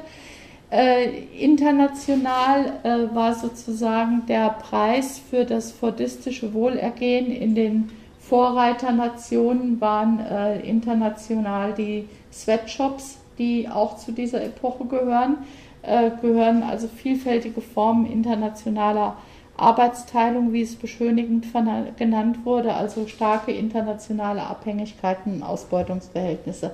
Also zu beschönigen gibt es an dieser Epoche, die aus meiner Sicht auch in historischer Kontinuität zu sehen ist, also der äh, Nationalsozialismus äh, bis hin zu Auschwitz sind durch und durch fordistisch. Da muss man nicht drum herum reden. Also auch diese Techniken, die der Nationalsozialismus angewandt hat, sind durch und durch fordistisch. Das heißt, es geht überhaupt nicht um ein Beschönigen, sondern die, das Moment, dass die Industriesoziologie und die Gesellschaftstheorien der Soziologie sich rausgreifen, ist immer diese kleine Facette der Blütezeit des Fordismus. Und ich finde, das kann man jetzt problematisieren, zu sagen, das war ein Abschnitt von 25 Jahren, in dem es einer nationalen, also vielen nationalen, einheimischen männlichen Mittelschichten erstmalig in der Industrialisierung vergleichsweise gut ging. Das war die fordistische Prosperität. Kann man daran jetzt was ableiten und, und äh, wenn man das tut, zieht man nicht den Mittelschichtsbias mit sich. Also indem man den Fordismus auf die Mittelschicht durchdekliniert und solche Phänomene wie Individualisierung, die für viele andere mit Sicherheit gar nicht gelten. Ja, das Problem ist da, Gibt es eine andere Folie, ist meine Gegenfrage. Also kann man die gegenwärtige Entwicklung anders in den Blick bekommen, ohne eine historische Vergleichsfolie, also ohne eine, oder gibt es eine andere historische Vergleichsfolie, die, Sicht, äh, die sinnvoller ist? Also wenn ich jetzt erstmal die historische Dimension nehme. Vielleicht ganz kurz dazu. Mhm. Mir, mir hat es äh, sehr gut gefallen, was Sie jetzt da geantwortet haben. Äh, und das scheint mir doch ein sehr, sehr guter Zugang zu sein, den Fokus ganz stark auf äh, die Frage der, der Regulierung und Deregulierung, das heißt auf die Frage der Fähigkeit der Politik, äh, die eben national oder halt auch zum Teil europäisch agiert, ähm, zu reagieren auf Prozesse, die tatsächlich global ablaufen. Also das scheint mir doch der ganz wesentlichste Punkt zu sein, den Sie gebracht haben. Und ich, ist die Frage ist, ob wir hier nicht stärker ansetzen können, was Sie ohne dies machen, auch ganz stark. Ähm, aber da scheint mir das eines der Hauptprobleme zu, zu liegen, äh, in diesem Auseinanderdriften zwischen einer Politikstruktur, die noch äh, nationalstaatlich im Wesentlichen strukturiert ist, und einer Wirtschaftsstruktur, die sich längst davon verabschiedet hat. Zum Teil auch von nationalstaatlichen Politikern verabschiedet wurde. Und da könnte man dann eventuell auf diese Bilder, auf das Bild, das da immer evoziert wird, von diesem äh, Normalerweitstypus da, also dann würden wir das gar nicht so stark brauchen. Ich will aber mit jetzt, ich will das nicht so mhm. überbewerten. Mir scheint es historisch ähm, ein, ein Bias, ein starkes Bias zu haben. Aber es ist jetzt so, soll nicht so im Mittelpunkt stehen. Nein, aber es ist natürlich wirklich eine der zentralen Fragen. Also ob man sich nicht in der Tat auch äh, die Scheuklappen ansetzt, wenn man äh, diesen Bias mitführt. Also das Problem ist ein Problem, das in der Tat in der Soziologie auch diskutiert wird. Und es ist sozusagen die Frage, wenn ich mit, diesem, mit dieser Kontrastfolie äh, beginne, schlägt die auf alles weitere durch. Also insofern ist das schon ein ganz grundlegender Einwand, mhm. den ich auch äh, aufnehmen würde, aber auch begegnen würde mit der Frage, wo ist dann die historische Folie? Die historische wohlgemerkt. Also das ist sozusagen die Ratlosigkeit, die es bei mir hinterlässt. Mhm. Ähm, das habe ich jetzt eigentlich, oder passt nicht zusammen wie zum Thema, oder schon zum Thema, aber das habe ich selber nicht gesagt, aber warum ist jetzt ganz ähm, banal jetzt gesagt so alt, dass wir, also die Frauen halt ein Drittel weniger verdienen? Warum ist das so? Wie, wie meinen Sie das jetzt? Warum ist das. Äh naja, wenn wir theoretisch gleichgestellt sein, warum verlieren wir nach heute mal dritte weniger? Gut, wenn Sie sich die Zahlen für Österreich, also es müssten Sie sich für alle Länder jetzt äh, getrennt angucken. Für Österreich ist das in etwa die, äh, die Zahl der Verdienstunterschiede und die variiert aber auch nochmal in den Positionen und sie variiert nochmal nach Tätigkeiten. Sie kommen im Durchschnitt kommen Sie auf dieses Moment, das äh, eben schon gesagt worden ist, äh, in dem Kommentar. Also Sie haben die Frauen auf den unterschiedlichen Hierarchiestufen. Ein Moment. Das zweite Moment, was in Österreich eine große Rolle spielt, ist Teilzeit. Das dritte ist äh, eine relativ durchgängige materielle Schlechterstellung äh, von Alleinerziehenden, die auch relativ eklatant ist. Und äh, was sie auch haben, ist selbst eine Lohn- äh, und Gehaltsunter, eine, einen Lohn- und Gehaltsunterschied bei gleichen und vergleichbaren Positionen. Eben, den meine ich. Also genau den teilt sie auch nicht mhm. irgendwas anderes, sondern genau den, dass man die gleiche Position hat und genau das gleiche macht und der trotzdem also nur Gut, Sie haben einerseits biografische äh, Momente, also dort, wo Seniorität eine Rolle spielt haben zum Beispiel Frauen zum Teil nicht die gleichen Erwerbsbiografien wegen Unterbrechung familiärer. Auszeiten und so weiter im Hintergrund. Also das ist ein Moment, das bei gehobenen Positionen eine große Rolle spielt. Sie haben äh, damit verbunden mit diesem Senioritätsprinzip zum Beispiel nicht die gleichen Aufstiegspositionen. Auch das ist eine klassische Position, dass zwar am Startpunkt beide gleich antreten, aber äh, der Aufstieg von den Männern gemacht wird ist die zweite Position. Sie haben äh, weniger Bildungsunterschiede, wenn ich das richtig sehe, aber sie haben äh, nach wie vor eine ganz starke Aufteilung auf Berufssparten. Also Sie haben, Österreich ist eine, auch, auch in der Hinsicht ein relativ eklatantes Beispiel, wo Sie ein sehr schmales Set von Berufen haben, das von Frauen nach wie vor äh, frequentiert wird. Und es sind nach wie vor die klassischen Frauenberufe, also die mit geringen Status und Einkommen. Also das wäre zum Beispiel so eine Gesamtkonstellation, die da eine Rolle spielt. Ja, nein, das ist mir schon klar, dass wenn ich jetzt einen Kindergärtner oder eine Kindergärtnerin oder einen Manager verwerfe, das ist natürlich immer unterschiedlich. Aber eben der gleichen Position, das ist ja wirklich nicht irgendwie in irgendeiner Weise fair. Wenn Sie beide in einer absolut gleichen Position haben, haben Sie diesen Unterschied auch nicht. Das, den gibt es aber nicht. Nein, den haben sie dann nicht, aber sie haben in der Regel genau die Situation nicht, der wirklich gleichen Position. Ja, eben, deswegen müssen wir nachher wieder der Staat einschalten und eigentlich die Männer genauso zu, zur Karenz verdonnern wie die Frauen. Darf ich die Kommentatorin, die wollte Ja. ich, glaube ich, kurz Ja, einschalten. also das ist ja ein, ein ganz wichtiges Thema. Gell, mit der, und hier muss man eben unterscheiden, wenn ich das vielleicht nochmal au- aufgreifen darf, was die äh, Professor Aulenbacher gesagt hat, muss unterscheiden zwischen den strukturellen äh, Momenten, die dazu führen, dass Frauen unterbrochene Erwerbskarrieren haben, äh, weniger qualifizierte Berufe ausüben, Teilzeit, Berufsunterbrechungen und so weiter. Und dem Faktum, das gibt es schon auch, dass zwei Personen bewerben sich um dieselbe Stelle. Ich glaube, für die Betriebswirtschaft ist das schön untersucht. Beide sind gleich, Mann und Frau gleich alt, haben alle gleichen Bedingungen, die gleichen Noten und tatsächlich liegen die Einstiegsgehälter der äh, männlichen Bewerber über den, denen der Frauen. Und dann fragt man sich, warum. Und da, gibt, da können wir jetzt äh, verschiedene Sachen anführen. Es kann hier, hier sprechen wir wirklich von, wenn es die gleiche Position ist, hier sprechen wir wirklich von Diskriminierung. Und Diskriminierung gibt es.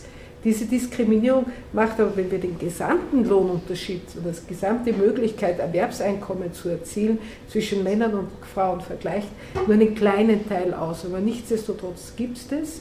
Das ist eben Diskriminierung, dass die Unternehmer eben lieber Männer als Frauen oder von Männern mehr erwarten. Oder dass, wie es auch heißt, dass äh, Männer besser ihr- ihren Wert besser einschätzen und sich besser verkaufen können und so weiter. Aber hier haben wir Lohndiskriminierung und da ist es ein politisches Anliegen, dagegen anzugehen. Ja, aber warum gibt es nicht immer noch?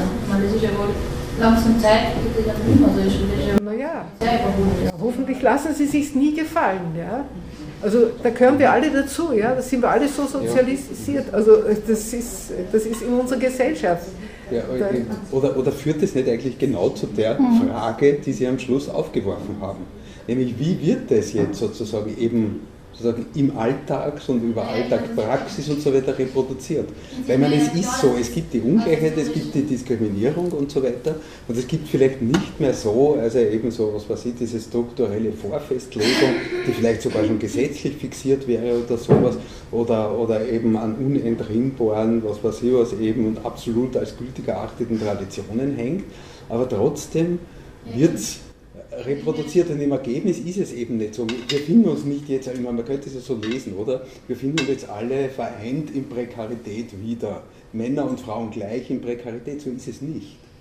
So, es gibt eben genau die Ungleichheit und warum ist es so? Und das hat sozusagen, aber das ist dann eben auch jetzt, glaube ich, wiederum ein offenes Forschungsthema. Ja, und irgendwie ist es ja so, ich meine, es ist mir schon klar, dass es historisch gesehen das natürlich alles seine Gründe hat und so weiter und so fort, aber dass das 2010 bitte in Österreich nicht möglich ist, ja wohl eine halbe. Ja, aber Sie sehen ja, wie empfindlich das ist, äh, sobald in den Zeitungen wieder eine Kampagne gestartet wird äh, von Frauenorganisationen unterschiedlicher Couleur, äh, Gehälter transparent zu machen. Das ist ja eine Forderung, die immer wieder und von verschiedenen Frauengruppen mittlerweile vorgetragen wird. Und Sie sehen, dass das ein riesiges Tabuthema ist. Also das wird zwar in den Zeitungen dann benannt, aber der Tenor, in dem es benannt wird, ist eigentlich eine völlig unrealistische Forschung, äh, Forderung. Es wird sozusagen auch gleich wieder entnannt als Möglichkeit. Und das wäre aber ja eine Voraussetzung, also diese Transparenz dieser Gehälter, um diese direkte Diskriminierung überhaupt sichtbar zu machen, äh, von der Sie sprechen. Also wo sozusagen bei gleicher Qualifikation man die Situation hat im Hochschulbereich ja auch ein beliebtes Spiel, dass den Männern ganz andere Gehälter geboten werden als den Frauen. Und äh, das finden Sie in der Wirtschaft, im Hochschulbereich, in verschiedenen Rechtsbereichen ganz stark nach wie vor. Wegen so Quoten, ich meine, wie, welche Unternehmen halten sich überhaupt an die Sachen? Naja, die Quote ist ja in, in keinem äh, der westeuropäischen äh, Staaten mittlerweile als eine harte Quote verabschiedet. Also insofern haben sie Quoten auf unterschiedlichen Ebenen, zum Teil äh, mit unterschiedlicher Verbindlichkeit, zum Teil auch gar keine Quoten. Also es gibt bisher meines Wissens keine rechts, wirklich rechtswirksame Quote, die in die Top-Positionen der Privatwirtschaft zielt.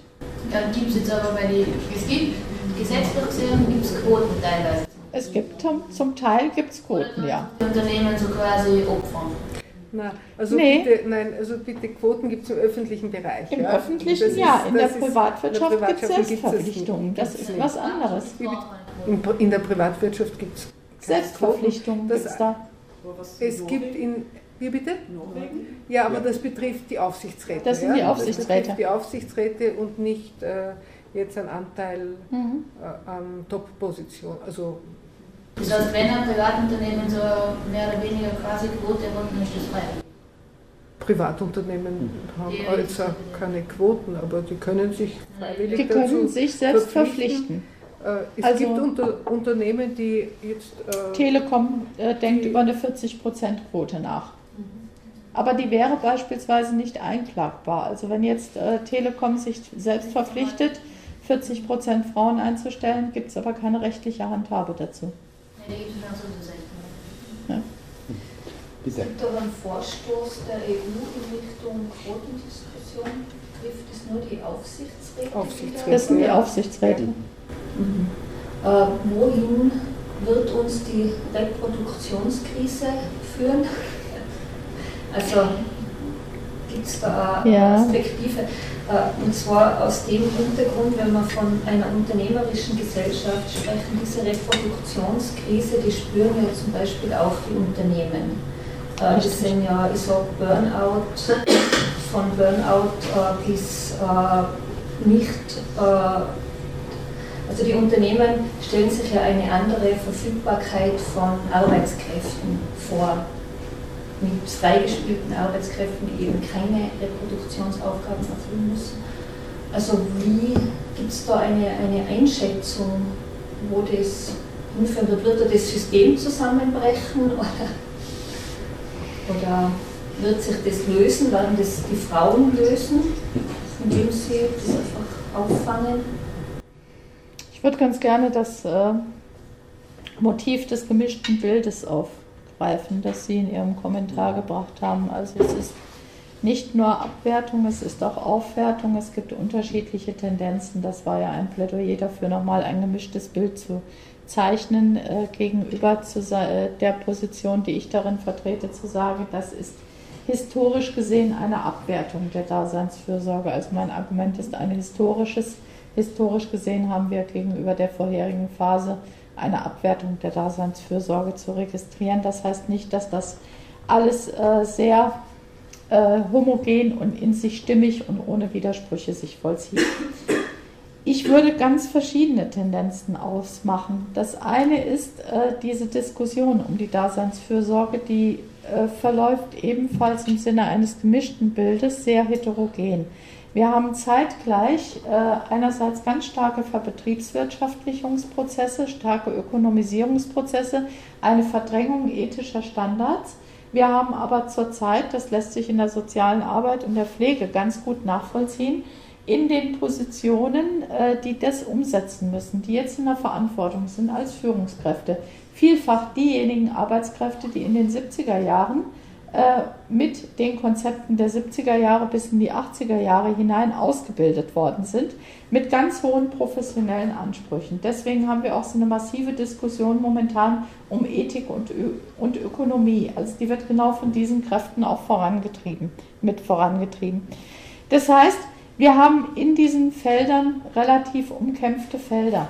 Oder auch was gesagt worden ist, Schule, die Schulpädagogik heute ist keinesfalls eine Schulpädagogik der 50er Jahre, also die sozusagen blind ist gegen all den ganzen äh, Ansätzen, die die Reformpädagogik erbracht hat, sondern all das fließt ein. Es fließt aber heute unter ökonomischen Vorzeichen ein. Also es fließt schon wieder in einer gewendeten Form ein.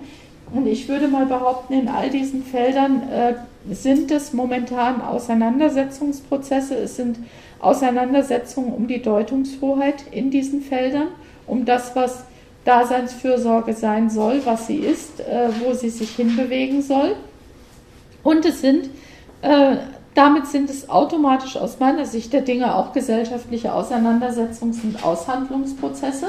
Also es ist sozusagen ein politischer Prozess, aber auch dieser politische Prozess verläuft aus meiner Sicht der Dinge äh, historisch gesehen unter stärker als zuvor unter ökonomischen Vorzeichen. Also äh, ich würde sagen, es lässt sich keine eindeutige Tendenz erkennen, historisch sehr wohl, nämlich eine Verbetriebswirtschaftlichung dieser Gesellschaft, aber keine eindeutige Tendenz in dem Sinne, dass das widerspruchslos geschieht, sondern genau diese ganzen Gedanken der 60er, 70er, 80er Ära haben ja diese Institutionen der Bildung mittlerweile erreicht. Also was Boltanski und Chapello gesagt haben, also die Künstlerkritik ist im Kapitalismus vereinnahmt worden, dem würde ich widersprechen. Die ist nicht vereinnahmt worden, sondern die Künstlerkritiker sitzen mittlerweile in den äh, entscheidenden Institutionen dieser Gesellschaft und setzen ihre eigenen Ideen von 68 folgende um. Ne?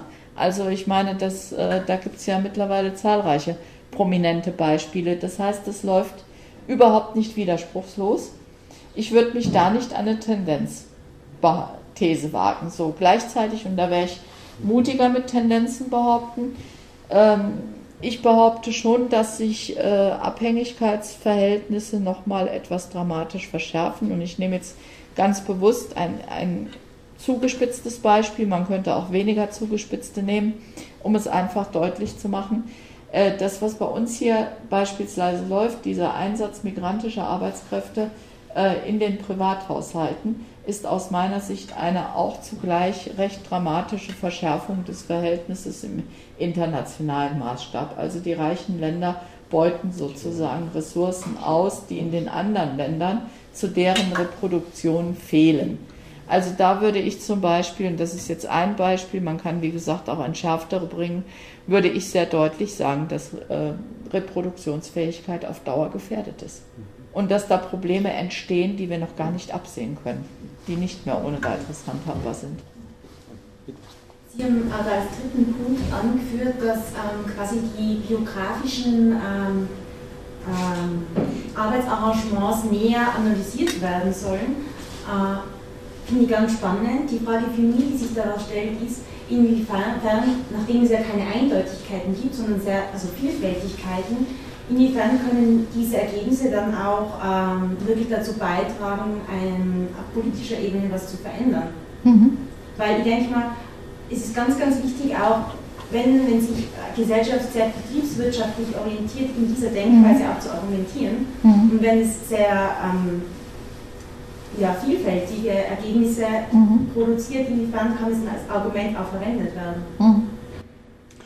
Also Sie können äh, sowohl bei der Untersuchung von Alltag als auch von Biografien tatsächlich äh, quantitativ wie qualitativ forschen. Das geht beides. Sie können damit international vergleichend forschen. Das macht es attraktiv, da auch nochmal hinzuschauen. Aber Sie haben in der Tat ein Problem, mit dem sich Soziologie in vielen Feldern äh, befassen muss. Sie muss der Heterogenität ihres Gegenstandes gerecht werden. Das heißt, das, was Sie vielleicht vor 50 Jahren machen konnten, vielleicht auch damals noch mit einem Bias versehen, der auch damals schon unerträglich war, nicht erst heute unerträglich ist zu sagen, dass es gibt sozusagen ein Normalmodell, das gibt es möglicherweise heute weniger denn je oder man hat es eben vorher nicht sehen wollen und es gab es auch schon in einem großen Umfang. Äh, was sie aber machen können, ist tatsächlich äh, mit solchen Heterogenitäten arbeiten. Also methodisch geht das. Methodisch ist es kein Problem, beispielsweise ein Sample so zusammenzustellen, dass Sie sagen, Sie achten auf diese Heterogenität, um möglichst viel abzubilden und dann suchen Sie sich theoretisch orientiert und informiert, theoriegeleitet, suchen Sie sich diejenigen Fälle aus, an denen Sie besondere Konstellationen sich anschauen können und dann können Sie in der Tat sowas rückbinden bis auf einen Vergleich verschiedener Wohlfahrtsregime. Also Sie können dann, was weiß ich, die konservativen Regime Deutschlands, Österreichs und der Schweiz mit den liberalen oder den sozialdemokratischen oder noch anderen auf dieser Ebene von Alltag und Biografie vergleichen. Also methodisch ist es machbar und ich halte das auch für sinnvoll, das zu tun, um genau diese Heterogenität einzufangen und nicht wieder irgendwas glatt zu reden, was nicht glatt zu reden ist. Ich muss vielleicht in dem Zusammenhang noch anschließen wie sehen Sie das jetzt wiederum politisch? Äh, soziale, Stichwort soziale Bewegungen. Also wenn es jetzt diese Probleme, Folgeprobleme, Reproduktionskrisen gibt und so weiter, es gibt Auswirkungen in der Lebenswelt. Wo bleibt der Lebensweltprotest? Ist, ist mit sowas irgendwie zu rechnen? Äh, soziale Bewegungen, die jetzt eben genau diese Defizite, Mängel artikulieren und sich politisch stark machen. Wie sind da die Perspektiven? Also zum einen äh, sehen Sie in dieser Literatur äh, werden eine ganze Reihe von sozialen Bewegungen angesprochen und pointiert werden eigentlich immer zwei angesprochen. Das eine ist, es gibt neue Formen des Protestes, äh, die nicht mehr mit den alten sozialen Bewegungen ohne weiteres vergleichbar sind.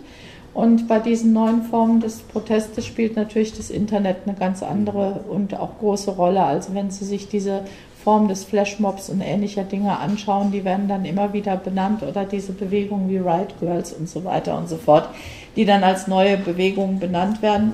Äh, da kenne ich mich ehrlich gesagt weniger aus, also das könnte ich jetzt nicht vertiefen. Ein zweites Moment, das ist in diesen Diskursen immer äh, zur immer wieder äh, thematisiert wird und das, auf das ich auch wieder immer wieder stoße, ist die Frage, äh, der Deutungen dieser Situation. Und da finden sich natürlich einfach auch in der Prekarisierungsforschung deutliche Hinweise, dass es einen doch unmittelbaren Zusammenhang zwischen äh, Prekär, Prekarisierung von Arbeits- und Lebensverhältnissen und des, dem Erstarken des Rechtspopulismus mhm. in Westeuropa gibt. Ne? Also da haben Sie sozusagen einen Konnex, äh, in dem Deutungen gesucht werden zur Unsicherheitsbearbeitung, die eben genau nicht in eine Richtung der fortschrittlichen mhm. sozialen Bewegungen führen, sondern die Unsicherheitsbearbeitung über äh, entweder sehr klare Abgrenzungen oder Retraditionalisierungen versuchen. Mhm.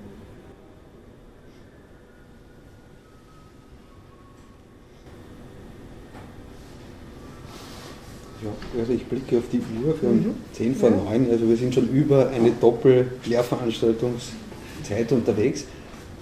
Gibt es noch ein, eine, jemand, der etwas sagen möchte? Kann bitte. Ja, ich wollte jetzt mhm. dann doch vielleicht nochmal äh, ja, diese Pluralitäten ein bisschen verstärken inwieweit neben der Reproduktionskrise nicht auch noch die ökologische Krise eigentlich mit ins Blickfeld geraten müsste. Und äh, ja, das verkompliziert natürlich das Ganze, weil äh, die Analyseherausforderungen dadurch ja auch nochmal steigen.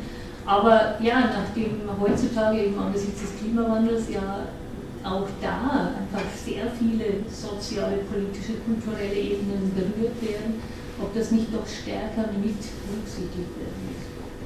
Ne, Sie müssen es äh, letztlich nicht nur nehmen, sondern Sie haben recht, damit steigt die Komplexität nochmal an. Sie müssen es in Verbindung äh, setzen, weil Sie natürlich genau diese, also die, die momentanen äh, Diskussionen um gesellschaftliche Naturverhältnisse zeigen sehr deutlich, dass die ökologische Krise durch und durch ungleichheitsbasiert ist dass sie auch, äh, auch in Bezug auf die Geschlechter, also nicht ausschließlich Schichtung, nicht ausschließlich nach Ethnie, sondern auch nach Geschlecht, äh, sie ganz unterschiedliche Effekte.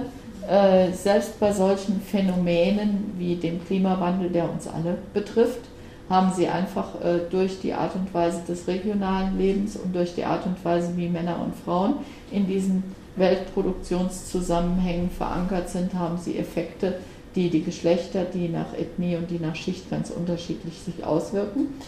Und sie haben natürlich auch unmittelbar wiederum mit der, der ökonomischen Entwicklung äh,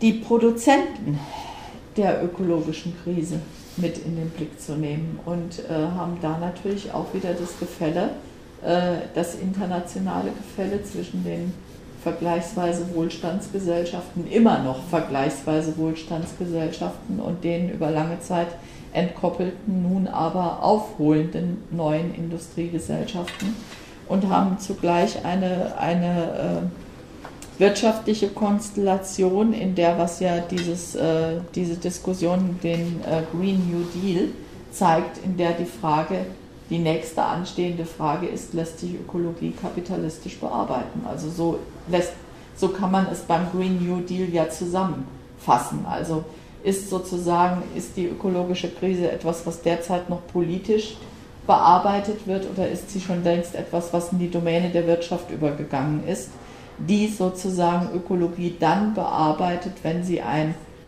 ja, gewinnträchtiges Feld der Zukunft ist. Und auch da hätten Sie äh, Dynamiken zu, bean, äh, zu beobachten, wo Sie sagen können, da können Sie affine Logik zwischen Androzentrismus und Kapitalismus auch in dem Bereich feststellen. Also der Green New Deal, so wie er zurzeit verhandelt wird, wird nicht an der Spitze von Frauen verhandelt. Sondern es sind tatsächlich die tradierten und die neuen Zukunftsindustrien, die den momentan verhandeln.